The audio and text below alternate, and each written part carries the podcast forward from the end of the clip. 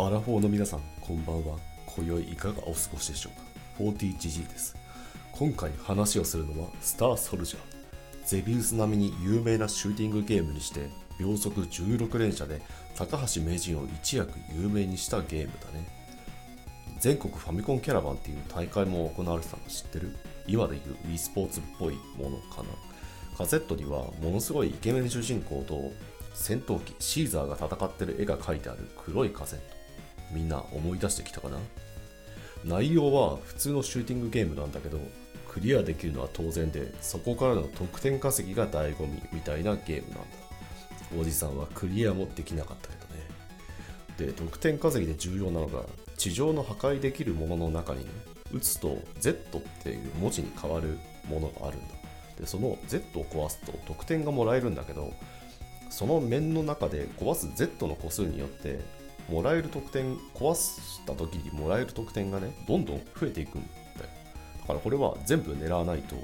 もうダメみたいな感じで。あとでかい顔の化け物がいてこれが最初ね4等分された状態で画面の四隅から現れる。で最初は横に動いて上の2つパーツ同士下の2つパーツ同士がくっついてで次にそれらがこう上下にくっついて攻撃をしてくるんだけどその上下にくっつこうとする真ん中にその自分の戦闘機を入れてで上下同時に倒すと高得点がもらえる。って覚えてる。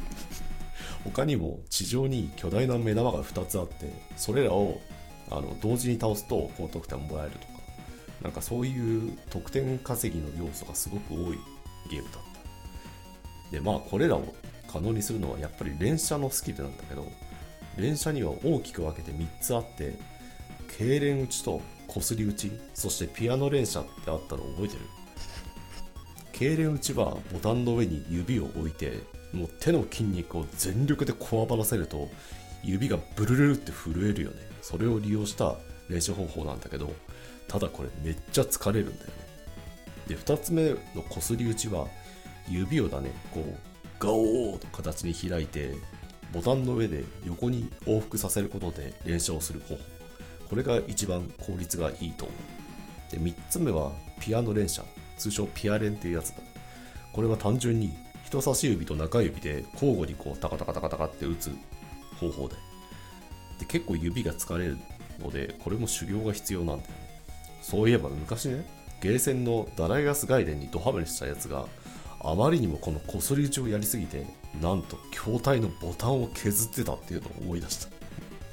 よくやるよね。あそうそう。昔さハドソンが連射測定器出してたの覚えてる？名前忘れちゃったんだけどなんか黄色くってあの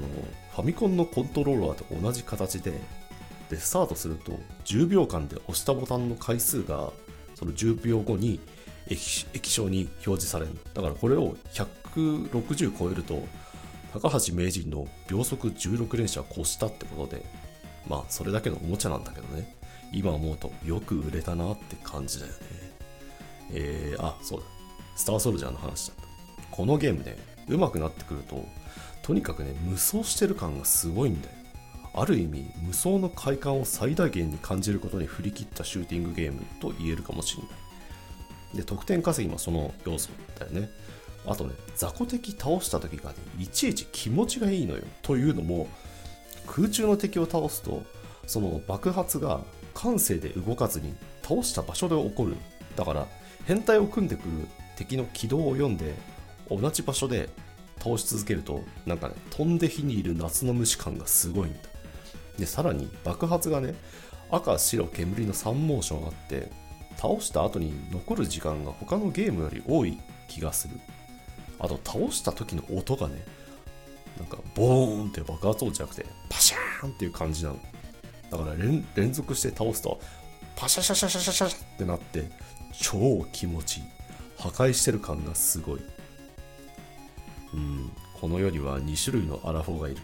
今そうそうわかるって手を打ってるアラフォーと頭の上にハテナが浮かんでポカーンとしてるアラフォーだ君はどっちのアラフォーかな？では本日この夜はこんなところで次回もまたぜひ聴いてくださいよろしければいいね、フォローをお願いします。それではまた次回お会いしましょう。アディオース。